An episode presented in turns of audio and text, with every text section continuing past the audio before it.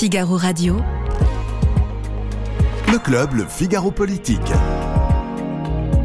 Yves Tréhard. Avec Vincent Trévolet de Villers, directeur délégué du Figaro, de la rédaction du Figaro, avec Marie Viseau, rédactrice en chef au Figaro euh, économique, qui connaît sur le bout des doigts euh, toutes les statistiques, toute l'agriculture.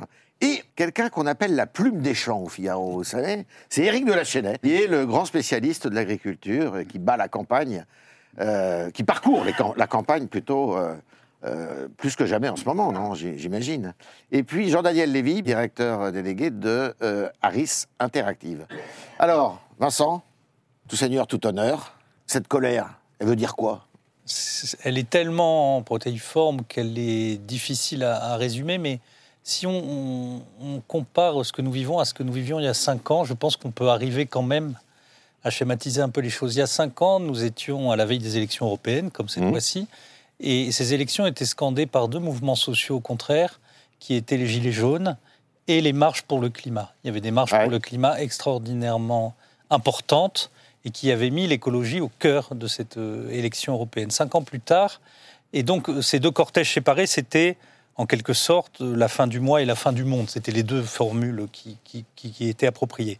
Euh, Ce que nous vivons cette fois-ci, euh, c'est un mouvement, un défilé, qui n'est pas une marche, un défilé de tracteurs pour les agriculteurs en France, mais aussi à travers toute l'Europe, et qui dit quoi? Qui dit une angoisse de la fin du mois, donc des factures à payer, mais qui dit aussi l'angoisse de la fin d'un monde du monde euh, de l'agriculture tel, tel qu'il existe. Donc il y a une dimension circonstancielle et purement économique, Ouais. mais il y a une dimension existentielle qui donne une profondeur abyssale, au fait, à ce que, ce que nous sommes en train de vivre et qui rend euh, cette équation extraordinairement difficile à résoudre dans un temps court par la puissance publique, parce que ceux qui arrivent sur le bureau de Gabriel Attal, euh, c'est 25 ans d'injonctions contradictoires, euh, de politique mélangée, de démagogie assumée, euh, de, de, de vision refusée.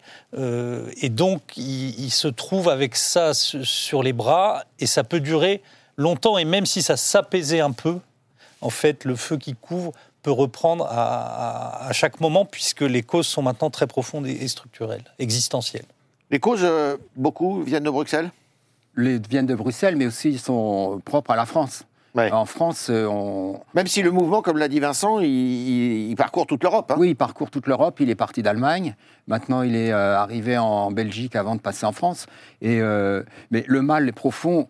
euh, en France a aussi ses, ses spécificités. Oui. Et, et cette crise, par rapport à la, la dernière grande crise du monde agricole, c'était la grève du lait, 2009, concernait uniquement les, les éleveurs. Mmh. Là, aujourd'hui, c'est tellement profond, tellement abyssal, comme disait Vincent, que ça concerne les céréaliers, qui étaient Pourtant, pourtant... ils ne sont pas les plus mal lotis. Voilà. eux. Mais maintenant, ils sont, ils sont mal lotis parce que les, les- les cours du blé ont chuté. Donc, euh, ils sont autour de 190 euros C'est dû à l'Ukraine, ça C'est dû au fait qu'on est l'Ukraine, ouvert oui. ouais. Oui. Parce que l'Ukraine, euh, mine de rien, on lui, on lui favorise la tâche, on le- on l'exonère, on exonère, pardon, de, de droits de, de droits de douane. Donc, ils nous débarquent leur blé, alors sous des bons sentiments, mais dans la réalité, c'est que ça tue à petit feu nos, agriculteurs.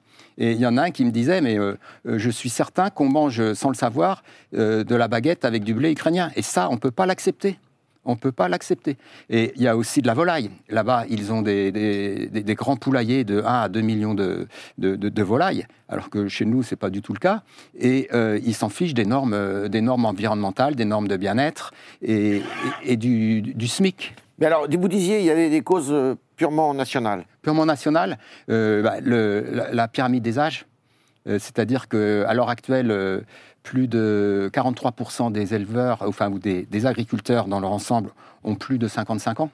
Il y a deux suicides, deux suicides par jour, ça, il ne faut pas l'oublier, en France. Deux suicides d'agriculteurs. Et c'était une des causes de- de ce mouvement, c'est la reconnaissance. Reconnaissez-nous à notre juste titre, on vous nourrit. Et certains nous accusent d'être pollueurs, certains nous accusent d'être tricheurs. Et ça, ils l'acceptent absolument pas. Et là, ça concerne toutes les productions. Et c'est pour ça que toutes les productions convergent vers Paris, que le mouvement, on ne sait pas où il va s'arrêter et quand, et que c'est un mouvement, même, je dirais, de civilisation.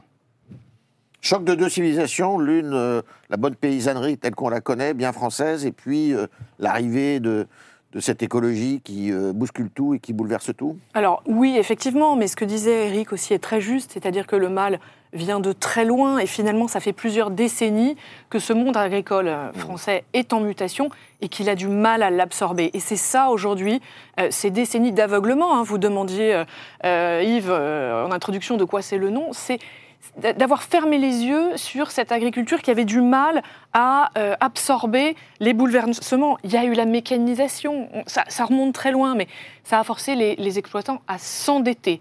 Euh, une fois qu'on a, qu'on a eu passé cette phase, l'augmentation de la productivité avec euh, l'entrée dans l'Union européenne, au fil des décennies, il a fallu composer avec la mondialisation, la concurrence, le marché qui s'ouvrait et qui créait de plus en plus de difficultés hein, à des agriculteurs qui n'étaient pas habitués euh, à tout ça. À cela s'est ajoutée la pression de la grande distribution, on en parlera peut-être tout à l'heure, euh, qui tirait les prix vers le bas, un travail de plus en plus difficile, une pyramide des âges qu'a évoqué Eric, des agriculteurs qui n'arrivent plus à transmettre euh, leurs leur terres, leurs élevages, leur, euh, ce qu'ils ont, euh, ce qu'ils ont produit pendant des années. Euh, depuis 60 ans, l'agriculture elle a perdu 60%, et je reprends mes petits chiffres, 80% pardon, de ses exploitations Ouais. et plus de 5 millions d'emplois agricoles. C'est colossal, c'est vraiment révélateur d'un euh, monde euh, en souffrance. 350 000 exploitations aujourd'hui. hein. Voilà, voilà. 390. Et en fait, vous perdez, euh, pardon Marie, mais vous perdez euh, 20 000 exploitations par an et il y en a 14 000 qui s'installent. Donc euh, d'em- d'emblée, structurellement, il y a un Le déficit. solde de- est négatif. Voilà. Et du coup, qu'est-ce que, comment ça se traduit aujourd'hui? Ça se traduit depuis 2019. hein, on exporte euh, moins que l'on importe. Mm. Donc, on est structurellement, et les agriculteurs le vivent, le vivent très mal, structurellement dans une situation déficitaire avec nos, nos partenaires européens. Je parle juste de l'Union Alors qu'on n'est européenne. qu'un pays. euh, alors qu'on est quand même un pays de production ag- agricole très importante. Alors, Jean-Daniel, est-ce qu'ils sont, euh, est-ce que cette colère, elle est comprise? Est-ce qu'elle est, je ne sais pas si on peut parler ainsi, populaire, parce que après tout, euh, mais est-ce qu'elle est soutenue? Elle est soutenue. Elle est absolument soutenue et elle est même plus soutenue que le début du mouvement des Gilets jaunes. Ah. Et elle est plus soutenue euh, même quelle que soit la catégorie de population. C'est-à-dire qu'il n'y a pas d'affrontement entre d'un côté les personnes qui vivent dans le milieu rural et les autres qui seraient urbains. Pas d'un côté les catégories populaires ou les catégories supérieures, les jeunes ou les personnes âgées. À Ça à traverse toute la population euh, française, effectivement, à gauche comme à droite. Les seuls qui sont les moins en soutien, ce sont les proches de la majorité présidentielle, mais pour les raisons qu'on comprend bien. On a, euh, d'une manière globale, de façon, avant même le mouvement, euh, une extraordinaire image euh, des agriculteurs dans la société française. On peut prendre par exemple euh, le salon de l'agriculture. Oui. Il y a quasiment toutes les semaines des salons qui peuvent se dérouler auprès de tous les corps de métier, tout type d'activité, etc. Le seul qui va vraiment focaliser l'attention des Français, la seule dans lequel tous les responsables politiques, en période électorale comme en non-période électorale, vont passer du temps et même chercher à montrer que ce sont eux qui sont les plus proches des agriculteurs, qui peuvent passer le plus de temps, ingurgiter le plus d'aliments euh, qu'on peut être amené à leur proposer, c'est le salon de l'agriculture. Parce que ça renvoie évidemment à un extraordinaire imaginaire collectif. À nos Un, racines. le rap- Alors, il y a nos racines, indéniablement, mais il y a également tout un rapport qui existe autour euh, du rapport au travail. C'est-à-dire, on a la perception que les agriculteurs sont en mission, qu'ils passent du temps, qu'ils sont passionnés, qu'ils ont vraiment cette volonté de nourrir la France. C'est parfois un peu plus compliqué que cela. Qu'ils ne prennent pas de vacances, qu'ils ne- n'ont pas euh, 35 heures euh, par semaine, Mhm. que lorsqu'ils sont malades, ils ont de vraies difficultés et qu'ils cherchent à faire un vrai métier. Et dans un contexte où on a le sentiment qu'il n'y a plus forcément de sens dans l'activité professionnelle, où on a le sentiment qu'il y a un certain nombre d'activités qui, sont, qui apparaissent comme étant inutiles, Mhm. les agriculteurs renvoient globalement à cet imaginaire collectif. Et puis on peut dire qu'il y a dans chaque famille au moins un parent, un grand-parent, voire un arrière-grand-parent qui a été agriculteur. Donc chacun peut être amené également à se projeter. Donc ça ne va pas forcément être le grand céréalier qui va être à l'imaginaire collectif, mais beaucoup plus en fait une personne qui va être responsable, vraiment impliquée et qui va chercher à effectuer, c'est le terme mission qui ressort le plus, Mm. et qui va vraiment être au service globalement de la France. Alors Vincent, vous parliez des gilets jaunes là, tout à l'heure. Les gilets jaunes, ça s'est jamais terminé. Ça s'est terminé en queue de poisson à cause de la crise sanitaire. Est-ce que là, euh, est-ce qu'on peut imaginer une issue? Alors, en- si on fait une étude comparée entre les deux, ce qui est frappant depuis dix jours, euh, c'est la qualité euh, des représentants et de- des interventions des représentants des agriculteurs à la télévision, ce qui n'était pas exactement le cas euh, des représentants euh, des Gilets jaunes qui ont commencé à s'entre-dévorer à partir du moment où, où ils, ont, ils, ils- ils sont passés euh, sur les écrans. Donc il y a quelque chose de plus structuré. La violence qu'avaient agrégé les Gilets jaunes paraît plus difficile Ouais. à, il plus difficile d'accès, notamment pour les groupes d'extrême gauche, Ouais. qui sont quand même attendus de pied ferme par les agriculteurs. Donc, je, je, je- je ne, pour le moment, ça ne prend pas ce tour-là. Après, il Mhm. faut, nous en sommes qu'au dixième jour. Mais pour rebondir sur ce que disait Jean-Daniel Lévy, Oui. il y, a, il y a un élément, puisqu'on est dans l'imaginaire collectif aussi, qui je pense est très important, c'est l'art de vivre. C'est-à-dire bien que le salon de l'agriculture, comme les agriculteurs, renvoie À une, à une aliment- une alimentation saine, à une alimentation dont on connaît l'origine et qui, qui est élaborée. Et sur ce qu'on ne sait pas ou ce qu'on sait peu, c'est que les Français, quand ils ne sont pas dans des catégories favorisées, mangent de plus en plus mal, des produits de moins en moins coûteux, de plus en plus mondialisés, et, qui, et ils vivent, alors ils le font parce que leur pouvoir d'achat euh, euh, facilite l'achat de tacos plutôt que, que- que de blanquettes de veau, mais ils vivent dans la nostalgie, au fait, Ouais. euh, d'une- d'une alimentation qui serait à la hauteur de ce qu'ils ont connu chez leurs parents, leurs grands-parents ou, ou- Mhm. ou dans leur filiation. Et là aussi, c'est pour ça que euh, Eric a, par- a- a raison de parler de crise de civilisation. C'est un des éléments diffus de, de cette histoire, c'est-à-dire que euh, la produ- le productivisme absolu et, et la baisse des prix a entraîné un déferlement de la malbouffe qui fait que ceux qui la pratiquent n'ont pas d'estime pour ce qu'ils mangent et voudraient retrouver euh, ce qu'évoquent les émissions euh, dans lesquelles il y a de la cuisine, le salon d'agriculture et tout cet imaginaire autour de, de l'alimentation à la française. La malbouffe, ça fait du mal? Oui, ça fait du mal. Mais euh, en fait, il y a ce besoin, et l'art de vivre à la française, c'est l'art de vivre qui est, qui est lié au terroir. Et on a cette formidable mosaïque en France, et cette formidable, formidable atout, c'est que vous allez en Corse, vous allez manger de telle manière, vous allez aller aux Pays Basses avec Pays de combien de fromages? 365 enfin, euh, plus, plus de 1000 maintenant. Ah, plus de maintenant, 1000. oui. Ah Oui, oui. Mais donc, c'est- formidable. Et donc, c'est c'est ça que ne comprennent pas ces technocrates de, de Bruxelles en imposant des normes aux agriculteurs qui sont des normes euh, mondialistes, alors que nous, en France, on est un pays de mosaïque et un pays de savoir-faire euh, totalement différent, que ce soit en Bretagne, que ce soit, que ce soit dans le Nord, avec des races locales. On, on est attaché à ça. Et, et c'est ça aussi que dit cette manifestation, ce mouvement de colère, c'est dit stop, stop à l'uniformisation, Euh, stop aussi à la- à, à l'envie de, de- de défaire notre- nos, nos- nos avantages culturels. On le voit aussi euh, dans, le, dans le regroupement des villages. Euh, quand il y a deux- cinq villages qui se regroupent, finalement, on, on perd tout. C'est la loi nôtre de, de François Hollande. On perd toute identité, on perd toute son âme, et les gens regrettent parce que c'était leur ça fait âme pas de faire village. d'économie en plus. Voilà, en plus. Alors, alors, euh, Marie, Marc il- le la ministre de l'Agriculture, de l'Agriculture, on, on disait qu'il était plutôt plus ou moins sous la, sur la sellette euh, avant d'être euh, reconduit.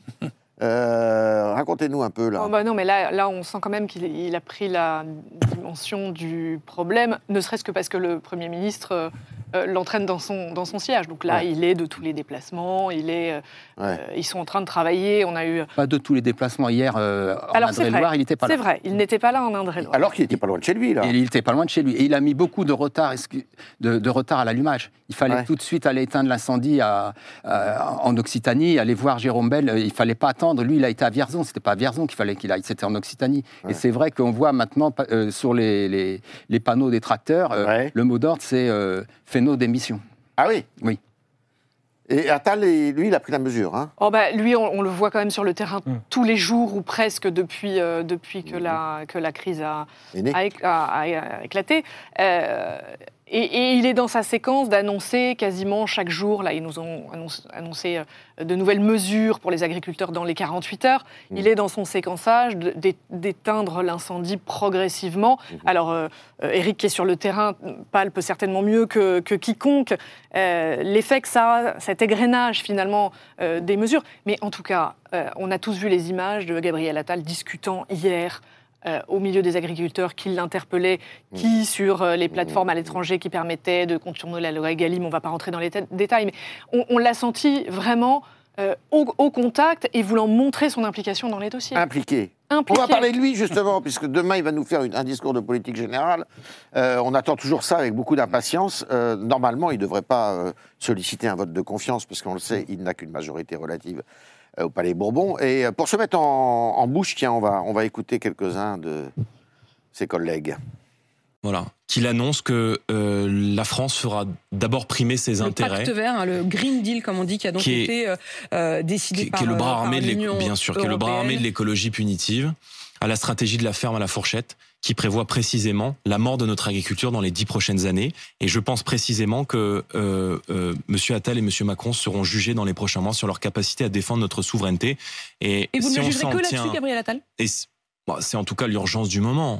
Mais le sujet aujourd'hui, parce que le sujet aujourd'hui, pour moi, c'est la ligne politique de ce gouvernement. Et aujourd'hui, cette ligne politique, c'est un zigzag permanent, c'est une godille permanente. Et cette godille, elle est inefficace. Donc on a besoin aujourd'hui d'une déclaration de politique générale. Ce sera mardi. Mardi, qui tranche la ligne. Et Monsieur Attal doit s'engager sur la débureaucratisation, sur la décentralisation, sur la priorité absolue à donner à l'école, sur le rétablissement des services publics. Alors, Jean-Daniel Lévy, en cette période de sport d'hiver, c'est possible d'éviter la godille? Euh, c'est difficile d'éviter la, la godille, mais euh, ce, qui est, ce qui est assez frappant, c'est qu'on est toujours euh, un peu plus de six ans après l'élection d'Emmanuel Macron à se demander qu'est-ce que le macronisme. On Voilà, a ça. toujours une difficulté à pouvoir définir euh, ce qu'est euh, la droite ligne de ce que peut être euh, la ligne politique portée par le macronisme, indépendamment d'Emmanuel Macron. Ça doit aller que- au-delà de la crise agricole, de ce qu'il va dire Bah, demain. ça, ça va évidemment bien au-delà de la, la crise agricole, parce qu'en fait, je ne dis pas que c'est un épiphénomène, mais en tout cas, un des enjeux en fait, de la nomination de Gabriel Attal euh, est né avant même euh, la, la crise agricole et, on l'espère pour lui, euh, durera après euh, la fin de la crise agricole. Il y a aujourd'hui euh, un enjeu en fait, de valeur qui est apporté par Gabriel Attal. On sait qu'il avait réussi quand même, en tout cas d'un point de vue d'opinion, à pouvoir incarner euh, des thèmes qui apparaissaient comme étant relativement forts. En quelques mois, au sein du ministère de l'Éducation nationale, il a très profondément progressé euh, d'un point de vue euh, d'opinion. Et puis, il va être attendu dans cette capacité à pouvoir effectuer cette forme de récit à l'égard de la société française. Implicitement, on en parlait autour de ce qu'était le rapport à l'agriculture. Quel est le rapport euh, de la France au travail? Quel est le rapport de la reconnaissance à l'égard de l'investissement? On renvoie même globalement à ce qui était perçu à l'issue du mouvement des Gilets jaunes, qui était aussi une interrogation autour de l'implication des personnes qui ont suivent les règles, qu'elles suivent les règles, pardon, mais qu'elles ne sont pas forcément récompensées en retour. Et une des promesses du macronisme à l'initialisation, c'était celle-ci, c'est vous faites des efforts, vous êtes récompensé au regard de vos efforts. Là, c'est une question qui se pose, qui se retrouve de manière manifeste à l'égard des agriculteurs et qui touche l'ensemble de ce qu'on peut appeler la classe moyenne, les catégories populaires, qui disent nous sommes là, nous attendons également un retour sur notre forme d'investissement, nous attendons de la part de Gabriel Attal qu'il puisse nous donner une grille de lecture de ce qu'est la juste valeur de notre rétribution au regard de notre implication, et c'est essentiellement là-dessus que sera jugé le Premier ministre demain. Vincent, d'accord avec ça? Bah, c'est ce qu'il va, il va falloir qu'il parvienne à convaincre Mm. que le sentiment de dépossession qui résume à peu près tout ce qu'on vient de dire, il l'a pris En en, fait, la crise compte. agricole résume tout ça. Voilà, et, qui, et que et la dépossession, l'angoisse de la dépossession va jusqu'à la politique. Mhm. C'est-à-dire que vous prenez la loi immigration qui est censurée par le Conseil constitutionnel, qui fait que le pouvoir législatif se sent dépossédé de, de ce qu'il veut faire, et, et- et aujourd'hui le poids de, de la Commission de Bruxelles Bruxelles de- sur le, le- le- les affaires agricoles, c'est la même chose. Donc, il y a un mot euh, très fort dans, dans toute l'Europe euh, depuis Boris Johnson qui revient dans tous les discours politiques et notamment dans ceux d'Emmanuel Macron, qui est la formule reprendre le contrôle. Mhm. Euh, il faut que Gabriel Attal parvienne à montrer qu'il peut reprendre le contrôle sur les choses pour rendre aux gens ce dont elle les dépossède, c'est-à-dire leur mérite quand ils en ont, le fruit de leur travail, euh, la sécurité qui leur manque. Donc c'est considérable. Il a plusieurs atouts quand même. hein. Le premier, c'est qu'il y a un effet de contraste avec Elisabeth Borne qui va être évident. Elle n'était pas du tout à l'aise dans l'exercice euh, oral, et lui euh, est plutôt bon euh, dans l'art oratoire. Ensuite, elle entraînait une forme d'ennui, et lui, il provoque immédiatement, spontanément, la sympathie. Donc, il va pouvoir jouer. Y aller, là-dessus. elle est en vacances là. Donc Voilà, non, non, mais, mais je, bon, elle a d'autres qualités, mais elle, à la tribune, c'était vraiment pas son, son génie propre. Donc, il va, il va y avoir un vent de fraîcheur quand il va, il va commencer son discours. Après, là, vous parliez de macronisme, la grande difficulté pour lui, c'est d'apparaître comme fidèle à Emmanuel Macron tout en montrant qu'il Bah est oui. autre chose que le macronisme. Bien sûr. Parce que si on reste enfermé dans le en même temps stérile, euh, on- son discours va être tout de suite interprété comme de la communication pure. Il va faire de nouvelles annonces demain sur l'agriculture? Pour l'instant, je n'ai aucune information sur ce sujet. Je sais qu'il rencontre euh, Arnaud Rousseau, donc le président de la FNSEA, à 18h. Que, Aujourd'hui. Aujourd'hui. Et qui Euh, voit le président de la République dans l'après-midi aussi, j'ai appris ça. Oui. Et, euh, et donc, on, on va attendre, on va attendre de voir ce qui, se sera- ce qui vient d'être dit. La, la réunion est- ne sera sûrement pas finie à, à 20h. Et pour l'instant, il y a, depuis vendredi, depuis son déplacement en Occitanie, Arnaud Rousseau euh, attendait d'être contacté Bon, il a été contacté ce lundi matin, mais euh, il n'y a, aucune avancée. Et euh, les leaders de la FNSEA n'ont pas l'impression qu'ils ont vraiment, vraiment compris l'ampleur du désastre et ils ne veulent pas céder. Apparemment, le pouvoir ne veut pas céder sur les normes. Elle ne veut pas céder sur les fameux 15% de jachère. Euh, ah bon? Non. À suivre. Marie, euh, on sait, bon, alors il y a l'agriculture, mais il y a d'autres sujets qui vont être abordés quand même. Ah bah, on espère qu'il y a d'autres sujets. Parce que, euh, effectivement, tout ce dont parlait Vincent tout à l'heure, on reprend la main, on redonne la mm. confiance. C'est un discours de confiance hein, euh, mm. qu'il va, falloir, qu'il va falloir porter pour les Français. Mais il va falloir articuler ça aussi avec ce discours de vérité, comme il aime appeler ça Gabriel Attal. Moi, je, je, dis la vérité, je veux être transparent. Moi, je m'interroge de savoir s'il va parler des finances publiques, par mm. exemple, ah de la France. Euh, ça, vous savez, c'est un ah, sujet que j'aime beaucoup. Hein. Euh, euh, on est à plus de 3 000 milliards de dettes. à force de dire que c'est pas grave et que ça passe, un jour ça ne passera plus. voilà, il faut dire aux Français qu'à un moment, ça va poser problème. Il faut dire, on a 20 milliards d'économies à trouver cette année. Il va falloir leur dire, si on veut jouer ce discours mhm. de transparence et de vérité, que ce n'est pas facile à trouver 20 milliards et que ça va demander des efforts à un moment ou à un autre. Et tout ça dans cette espèce de rapport de, confiance qui, va essayer de, recréer avec, euh, avec les Français demain. Ça ne va pas être évident. Mais voilà, tout ça, c'est une question de souveraineté. Euh, il y a la souveraineté alimentaire, il y a aussi la souveraineté financière, euh, de respect de nos engagements avec Bruxelles, parce que de ça aussi, nous sommes dépendants. Nous avons promis à nos partenaires européens que nous ramènerions notre déficit public à 2,7% du PIB à horizon 2027. Tout ça, ça demande des efforts. Et ce serait quand même de bon ton qu'il en parle un tout petit peu demain. Tout petit peu demain. Mm. C'est grave, docteur, s'il ne demande pas la confiance? Ne euh, sollicite pas le vote de confiance. C'est plus grave d'avoir un vote de défiance que de ne pas solliciter la confiance. Donc, je pense que c'est le calcul politique qui est effectué. Euh, on peut penser que si jamais il devait demander la, confiance, il ne l'obtiendrait pas demain, comme vous l'avez rappelé. Mm. Euh, la majorité présidentielle n'est pas la majorité parlementaire. Donc autant faire comme si celle-ci en fait, n'avait pas été demandée. On peut rappeler qu'il s'agit d'une forme de singularité démocratique. Hein. On est quasiment un des seuls pays dans le monde dans lequel en fait, le chef de l'exécutif ne demande pas la confiance de la part de la majorité parlementaire. Il n'est pas obligé mais il n'est pas, obligé de le faire. Euh, c'est pas non plus complètement dans les traditions. Enfin, en tout cas, c'est pas dans les traditions lorsqu'on pense qu'on risque de ne pas l'avoir. Ça n'avait pas porté préjudice, en tout cas, euh, à l'initialisation de son euh, de son mandat pour euh, pour Elisabeth Borne. probablement que les Français seront quand même beaucoup plus attentifs aux messages qui seront émis de la part de Gabriel Attal que du fait de savoir y a-t-il ou pas un vote de confiance à l'issue de cette de cette déclaration. Gabriel Attal, ce qui est assez perturbant, c'est que d'un point de vue d'opinion, il est perçu à peu de choses près, euh, avec les mêmes traits d'image euh, que euh, Emmanuel Macron, à peine élu président de la République. En 2017. En 2017. C'est-à-dire C'est-à-dire, il est jeune, il est dynamique, il est volontaire. Et la dimension de contenu politique qui est censée habiter dans un pays en plus comme la France, où on va attacher beaucoup d'importance à ce qui peut animer un responsable politique, est peu présent.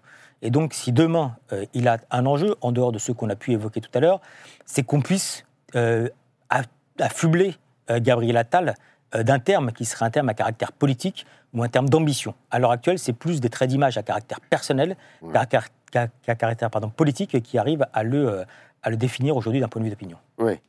Et il maîtrise l'art oratoire, il maîtrise le Palais Bourbon. C'est pas simple hein, de faire un discours là. Non, parce que c'est physiquement très impressionnant. Vous avez ce mur mhm. d'opposants qui est face à vous. Euh, enfin, le, lieu est étroit, les télévisions vous filment, c'est le moment d'une vie politique.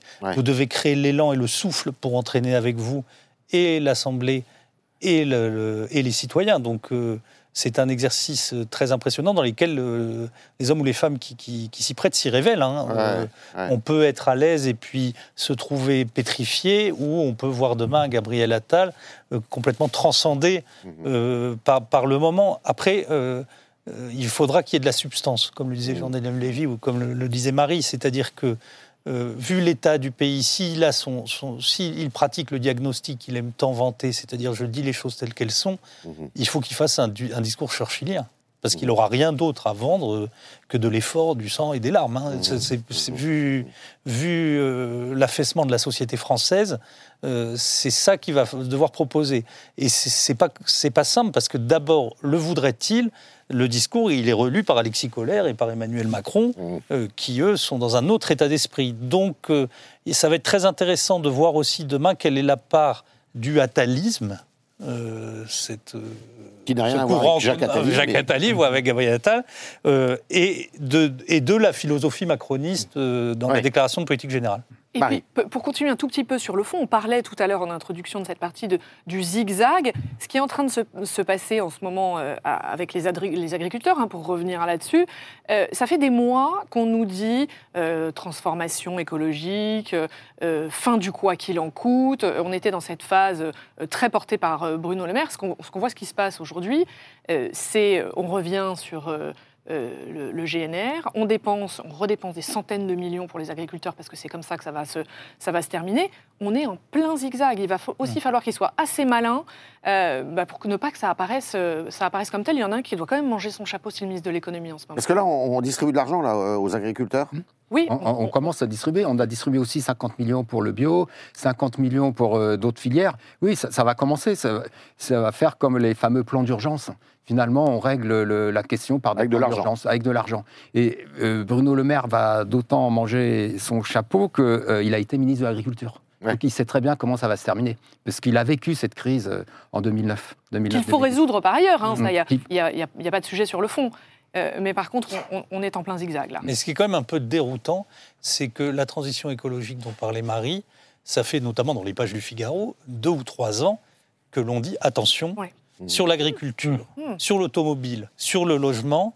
Ce sont des bombes sociales à retardement. Et on n'est pas le seul à le dire. Il se trouve que, que par nos métiers, on rencontre euh, des ministres, des décideurs qui nous disent Ouh là là, c'est très dangereux, dans plusieurs mois, ça peut. Donc, tout le monde s'attendait en fait un peu à ce qui se passe euh, aujourd'hui. Et pourtant, les décisions continuent à être prises dans une espèce de dynamique euh, fatale, sans que l'on se dise, on se, tout en les prenant, on se disait là, là, ça va être très très coûteux. Ouais. Et maintenant que ça arrive, bombes, bah hein. oui, ça, ça va, ça va coûter très cher euh, au ministre de l'économie. Voilà. Ouais.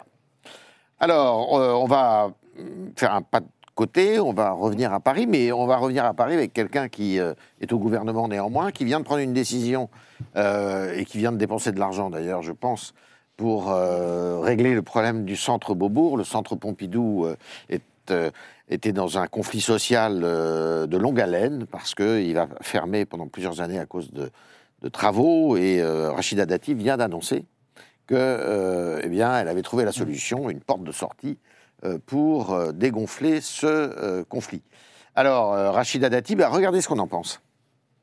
Vous savez, à Paris, euh, le candidat officiel euh, du pouvoir euh, n'a jamais eu beaucoup de chance. hein. Donc, nommé par le président de la République pour euh, venir conquérir Paris, en général, ça vous fait partir plutôt avec euh, euh, voilà, des semelles de plomb. Euh, je pense qu'il y a un temps pour tout. Euh, il me semble qu'elle est nommée ministre de la Culture. Elle devrait plutôt s'intéresser à la culture. Voilà, alors euh, Jean-Daniel Lévy, bon, Anne Hidalgo, c'est vrai qu'elle connaît bien la ville de Paris, elle a été réélue. Vous pensez qu'elle peut euh, se représenter une troisième fois? Bah, déjà, on aurait été surpris euh, d'avoir un propos différent de la part de Hidalgo. ça, c'est sûr. Et qu'elle nous dise qu'elle avait peur ou qu'elle craignait euh, l'arrivée de Rachida Dati. Bon, on peut rappeler que, euh, proche du pouvoir, Jacques Chirac a quand même été, je crois, proche Voilà. du pouvoir en son temps et quand même conquis Paris, voire été et Premier ministre et, euh, et, Et maire de et Paris. maire de Paris absolument euh, à l'époque. Euh, je pense que personne ne sait si Anne Hidalgo a l'intention de se représenter à Oui. nouveau euh, une troisième fois. Euh, on avait cru comprendre euh, que c'était son dernier mandat. Visiblement, elle commence à laisser entrevoir qu'elle souhaiterait envisager d'être à nouveau Mhm. candidate à Paris. Euh, c'est un mystère pour personne, et on le voit dans toutes les enquêtes, et l'élection présidentielle en a pour partie été euh, une des illustrations. Euh, c'est pas la mère préférée de la part des, des Parisiens, et il y a un jugement qui est un jugement assez sévère, même parfois très sévère, euh, à l'égard de, de, Hidalgo. Et Rachida Dati, plus- alors et, et- et Rachida Dati, euh, bah, on a vu la percée qu'elle avait réalisée au cours des dernières élections euh, les municipales. On a vu que ça a été la seule maire à pouvoir être réélue dès euh, le premier tour dans la mairie son du 7e arrondissement. absolument, dans le 7e arrondissement, et avec un score qui était un score euh, qui était euh, plutôt, euh, plutôt prometteur euh, dans un contexte qui n'était pas forcément le plus évident euh, euh, à l'époque. Une des questions qui peut être amenée à se poser, euh, c'est si jamais elle devait être candidate, de ce qu'on croit comprendre, elle serait candidate avec le soutien de la part de la majorité présidentielle, mais y aurait-il ou pas, comme c'est souvent le cas d'ailleurs à Paris, une liste de droite dissidente euh, face à elle? C'est pas forcément un problème en soi dans le cadre du deuxième tour, mais ça peut être un problème de premier tour. Et on sait que dans certains arrondissements, notamment les arrondissements de l'ouest parisien, il y a une concurrence de manière assez fréquente au sein de la droite, qui est la droite entre guillemets officielle, celle qui est plus dissidente et qui peut engager des difficultés pour être présent euh, dans le cadre du, euh, du deuxième tour. Euh, on, est, on, on peut rappeler les élections municipales, c'est en 2026, donc c'est-à-dire Mm. c'est dans deux ans. Il peut se passer encore énormément de choses. Euh, ce qui est absolument certain, euh, c'est qu'il y a une image de Rachida Dati à Paris qui a progressé, Mhm. qui s'est améliorée et qu'elle arrive à toucher en dehors du strict cadre de ce qu'est la droite traditionnelle et à toucher une partie des catégories populaires, ou en tout cas de celles qui sont le plus proches des catégories populaires, dans l'Est parisien, ce à quoi la droite était confrontée à des difficultés, euh, notamment depuis 1995. Mhm. Rachida Dati, elle a eu raison d'accepter la culture comme tremplin?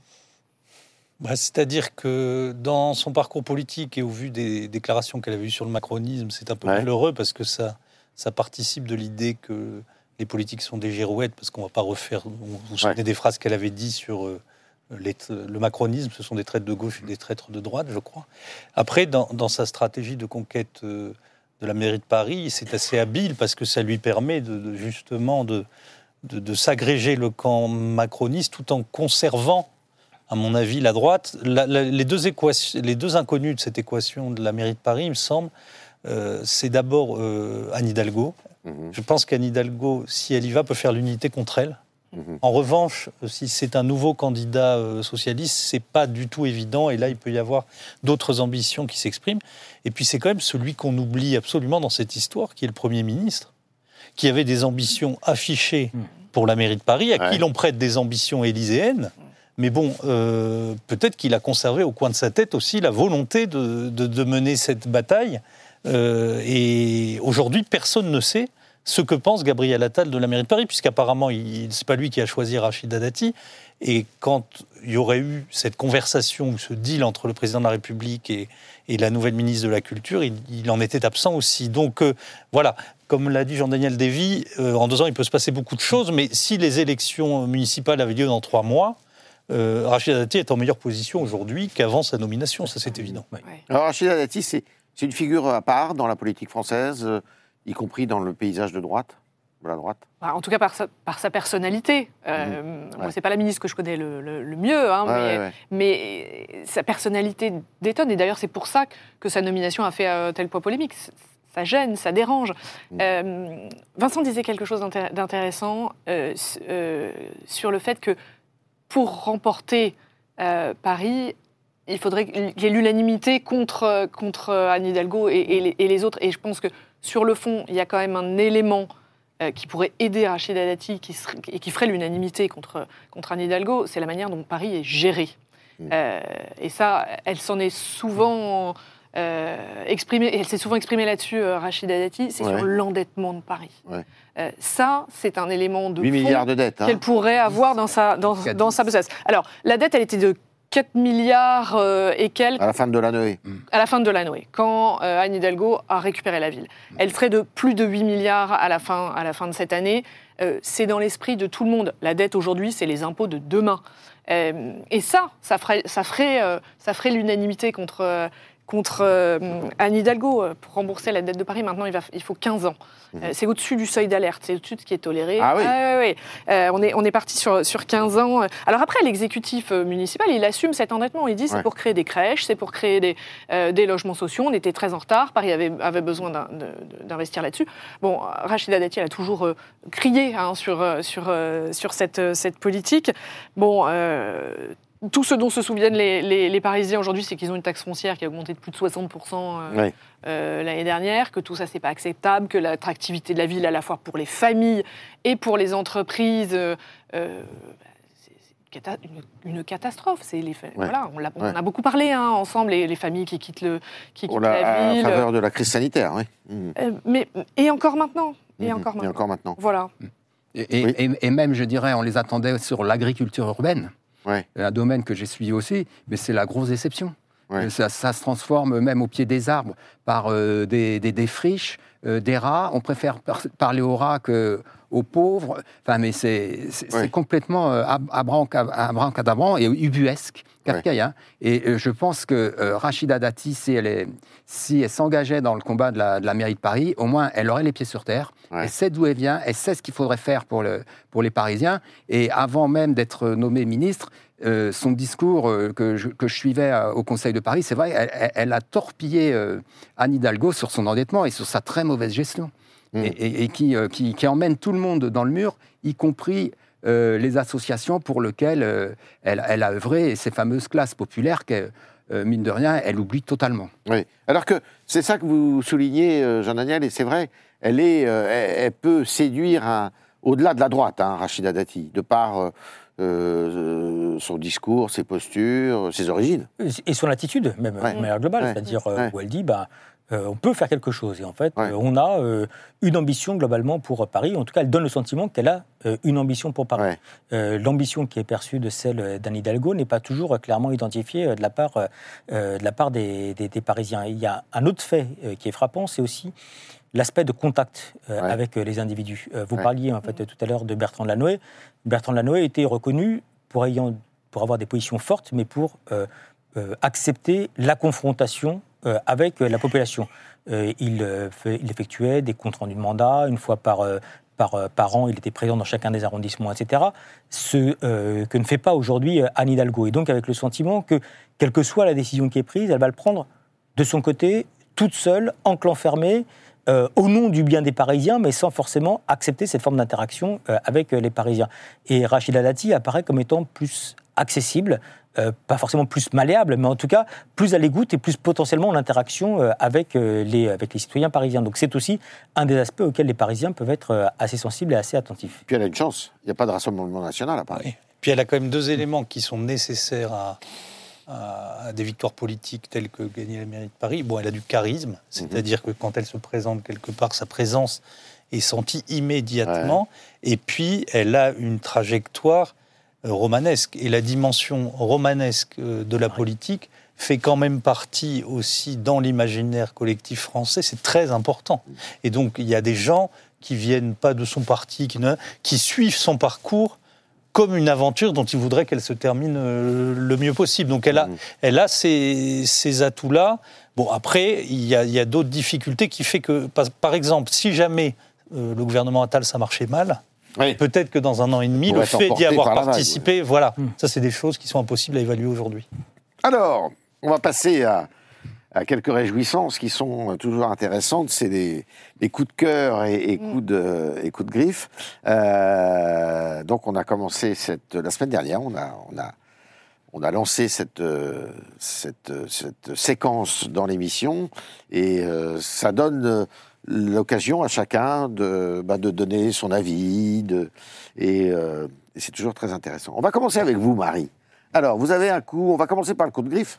Oui, alors c'est un, un coup de griffe qui n'en est pas vraiment un, euh, mais mais appelons le coup de griffe.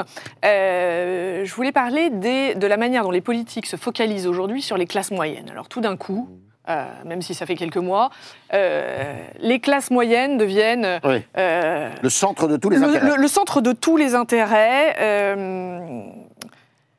je voulais vous montrer un graphique. Ouais. J'espère qu'il va apparaître à l'écran. Oui, il, a été, il a publié, voilà, la semaine dernière par l'Institut Montaigne. Il n'est pas simple, je vais vous l'expliquer, mais il montre beaucoup de choses. Alors, allons-y. Au milieu, vous avez les ménages médians, donc Ouais. La moitié de la population française de chaque côté. En- quand vous êtes en rouge, euh, c'est vos revenus euh, dans, un ménage, dans un ménage médian. Et le noir, c'est une fois que vous avez bénéficié euh, des, Des- transferts. Des aides. Des aides, voilà. J'appelle ça les transferts sociaux. C'est les aides. Bon, vous êtes médian, vous restez, vous restez médian. Regardez quand vous êtes. Alors, je vais le prendre ici, mon petit Pauvre. graphique. Quand vous êtes pauvre, eh ben, vous remontez considérablement, vous, vous Ah ouais. Euh, des aides. Quand vous êtes modeste, euh, bah, de la même manière, euh, vous, êtes, vous êtes rouge et vous, et vous montez noir. Regardez la différence entre euh, la ligne noire du modeste et du médian. C'est- on est quasiment au même niveau. Ça explique toute la frustration aujourd'hui de la classe moyenne. La classe moyenne, elle a son revenu, elle n'a rien de plus. Mais qu'est-ce qu'elle voit? Que le pauvre, à côté d'elle, il est au même niveau. C'est-à-dire que ses hein. efforts et son Ouais, travail ne sont pas euh, récompensés. Et ce sont tous les gouvernements successifs depuis des décennies qui ont créé cette situation. Donc tout d'un coup, on se met à se préoccuper d'une situation qu'on a nous-mêmes créée. Bien joué. Voilà. Euh, Bien vu. euh, donc je trouvais que ce graphique, euh, finalement, voulait dire beaucoup de choses euh, sur toute cette frustration que ressent, euh, il n'en explique qu'une partie, l'avoir. mais euh, de la classe moyenne aujourd'hui. De nous l'avoir fait découvrir. Alors, le coup de cœur maintenant. Bah, le coup de cœur, j'y avais pas réfléchi. Ah bon Voilà, je m'étais concentrée sur mon, euh, sur mon coup de griffe. D'accord. Non, alors je vais vous l'improviser parce que du coup, je m'attendais Ah. pas du tout à cette question. J'adore Il- les improvisations. Voilà. non, mais moi, j'ai envie que le, le discours de politique générale de demain soit un coup de cœur. Et Ah. on reviendra et on en reparlera. Et finalement, ça pourrait redonner une espèce de perspective, d'espoir, de, de- de quelque chose que je n'arrive pas encore à définir puisque le discours n'est pas encore prononcé, mais quelque chose aux Français. Vous l'avez noté, aujourd'hui, 29 euh, janvier, Ouais. Marie Vizot Ah croit en la politique. Elle le croit. Au moins, elle veut y croire. Elle voilà, veut y croire. exactement. Ça, c'est exactement. bien. Et ça, voilà, c'est bien. C'était un petit mot. Ça, demain, euh, la semaine prochaine, ça sera fou ici. Il y aura un monde fou. Alors, Eric, Bon, on ne s'était pas concerté, mais je vais coup de griffe d'abord, non? Oh, ben, je- euh, Coup de cœur Coup de cœur pour faire la transition. Parce que euh, j'ai été très agréablement surpris, et ça va peut-être en surprendre quelques-uns ce soir, mais par le, discours de, de Gabriel Attal euh, et son courage et ses qualités d'écoute du monde agricole. Il vient pas du tout du monde agricole, il, est- il vient de la petite couronne parisienne. Il y a- Je crois que c'est dans la presse suisse, enfin moi je l'avais noté ça. On dit que c'est le, c'est le Premier ministre de deux arrondissements. Mm, Oui.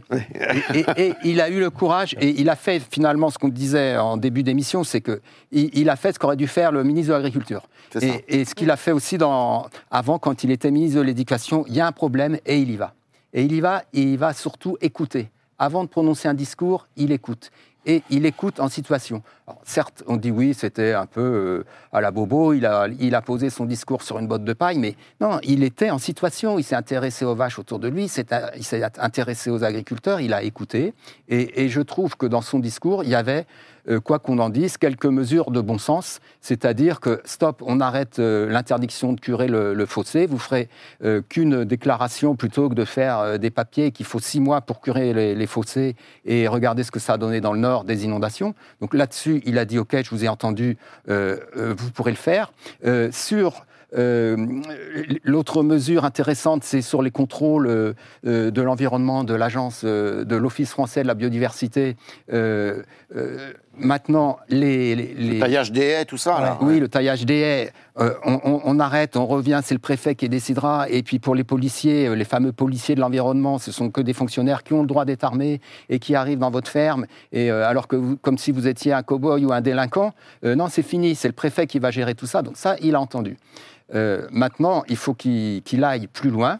Donc, euh, on va voir ce que ça va donner, s'il transforme l'essai lors de, son discours de politique générale. Mais moi, j'ai- senti vraiment une sincérité dans, son discours qui a été confirmée euh, hier, dimanche matin, dans cette exploitation maraîchère. C'est pareil, euh, il, aurait, il aurait pu écouter ses conseillers qui lui disaient Vas-y, prépare ton discours de, politique générale. Non, non, te- va pas en Indre-et-Loire, il faut que tu restes à Paris. Mais non, pour une fois, il est parti de Paris, il est allé en province et, et il a montré son intérêt, son écoute, là encore, devant une, euh, une présidente de la FNSEA locale d'Indre-et-Loire qui lui a dit écoutez, monsieur le ministre, monsieur le Premier ministre, si vous n'étiez pas venu, ça aurait été à feu, à sang chez nous. Donc elle l'a remercié. Donc il y a vraiment, euh, il a compris le- l'enjeu. Après, on va voir les mesures qu'il prend. Alors le coup de griffe, je sens que le temps passe, donc je me dépêche. Ouais. Le coup de griffe, c'est, euh, on reste toujours dans, dans- dans le domaine agricole, euh, c'est Jérôme Bell.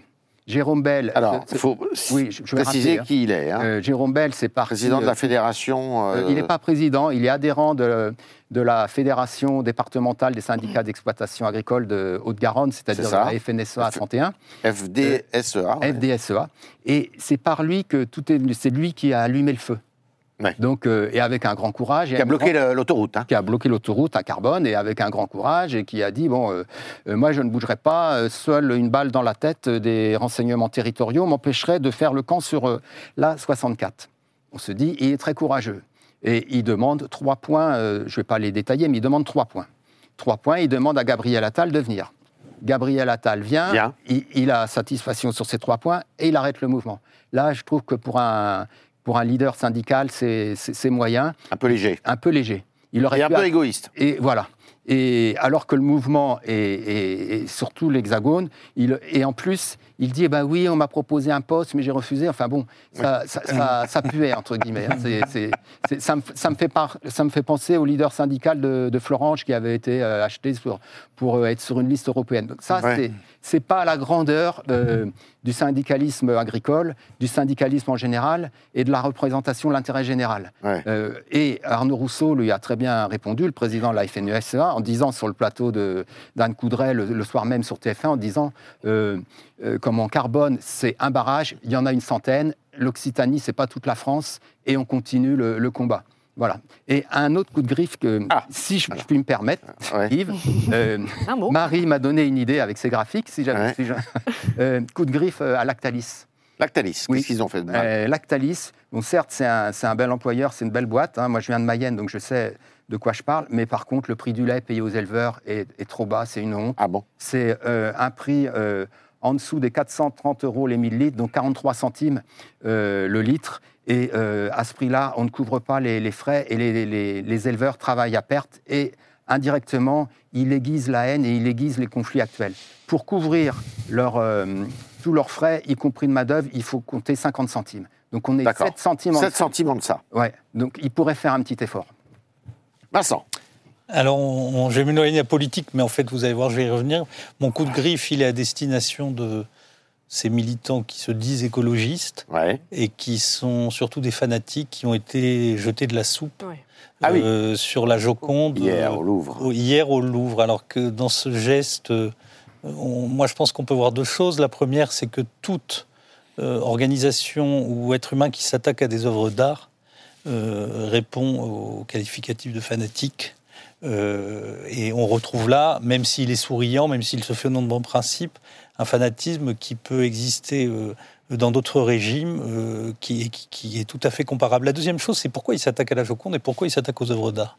Et là, on voit peut-être euh, l'arrière-plan de ce militantisme qui se qualifie d'écologiste et qui, en fait, a pour ennemi absolu l'Occident et le génie occidental qui s'exprime à travers ces œuvres d'art que, l'on voit dans les musées et qui, au fait, fait de la politique euh, sous couvert de défense de l'environnement, de déconstruction euh, de ce que peut être notre civilisation. Donc ça, c'est vraiment, euh, ça, c'est mon coup de griffe. Et puis mon coup de cœur euh, qui répond, si vous voulez, c'est le livre pour sortir par le haut d'une polémique ridicule dans laquelle a été emporté Sylvain Tesson, Oui.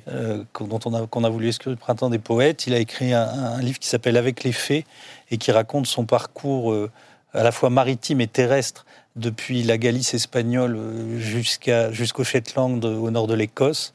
Et puis là, on voit toute l'intelligence, la beauté, la sensibilité que la poésie peut offrir, euh, loin des fanatiques politisés qui, qui essayent de réduire l'art à, à des combats obscurs, voire à détruire l'art tout simplement. Voilà. Et s'il y avait un écologiste, ce serait peut-être lui d'ailleurs. Oui, je pense qu'il a des leçons d'écologie à, à faire à beaucoup de monde. Vous savez que vous avez tellement raison que sur le réchauffement climatique, si vous prenez ces ouvrages d'il y a 20 ans et, et- et ceux d'aujourd'hui, il repasse à certains endroits et il décrit une décomposition qu'il voit, qu'il éprouve, qui n'est pas théorique, qui n'est pas statistique, mais qui est organique et physique. Jean-Daniel Alors, pour, moi, l'exercice est plus compliqué parce que j'essaie de ne pas donner mon avis en général. Donc, euh, je vais m'abriter derrière les sondages d'opinion qu'on peut être amené à réaliser. Euh, Peut-être le coup de griffe, en tout cas le coup de griffe qui est donné par les Français, c'est à Jean-Luc Mélenchon. Ah. Euh, pour, euh, pour deux raisons. La première raison, c'est qu'il est euh, plutôt bas dans les différentes enquêtes euh, qu'on réalise. Il, il chute. Notamment, il continue de chuter et on voit bien que même dans les intentions de vote qu'on peut réaliser euh, concernant les prochaines élections euh, européennes, il est loin, voire très loin de la précédente élection présidentielle, même si on ne peut pas comparer euh, deux scrutins qui sont de nature euh, assez, euh, assez différente. Et puis même, euh, souvent, Jean-Luc Mélenchon arrive à être au centre du jeu, c'est-à-dire que lorsqu'il y a un combat social, lorsqu'il y a un conflit, lorsqu'il y a des enjeux, que ce soit les enjeux par exemple relatifs à l'immigration récemment, relatifs au pouvoir d'achat, voire relatifs euh, à l'heure actuelle au monde agricole, jusqu'à présent, il arrivait toujours à faire en sorte que bah, il y a un débat autour des prises de position qu'il pouvait être amené à porter. Et, à là, il n'est pas dans les radars. on ne voit pas du tout dans les radars, il n'est pas du tout présent et euh, on voit bien, et Vincent l'a rappelé tout à l'heure, que s'il y a aujourd'hui une opposition à caractère politique, elle va plus être entre les écologistes d'un côté et euh, les euh, agriculteurs de l'autre, et que la France insoumise et le leader de la France insoumise n'arrive plus à préempter, et on sait qu'il a toujours euh, théorisé qu'il fallait euh, avoir du bruit, de la fureur, être au centre du débat politique pour pouvoir au moins euh, faire avancer ses idées, faire bouger la société française, et que là, je ne dis pas que la mayonnaise ne prend pas, mais en tout cas que depuis euh, le 7 octobre dernier, il rencontre un certain nombre de, de difficultés, et ça se voit bien d'un point de vue d'opinion, ne serait-ce qu'en termes de confiance. Coup de cœur. Ma coup de cœur, euh, toujours avec euh, le même type de principe, c'est-à-dire Oui. essayer de regarder ce qui se passe dans nos enquêtes d'opinion. Euh, il y a une montée aujourd'hui et de Jordan Bardella et de Marine Le Pen, qui sont tous les deux très hauts, euh, aussi bien en termes d'intention de vote, lorsqu'on regarde les prochaines élections européennes, qu'en termes de confiance. Euh, dans le cadre de notre dernière livraison, ce sont les deuxième et troisième personnalités hors gouvernement à bénéficier de la plus forte confiance.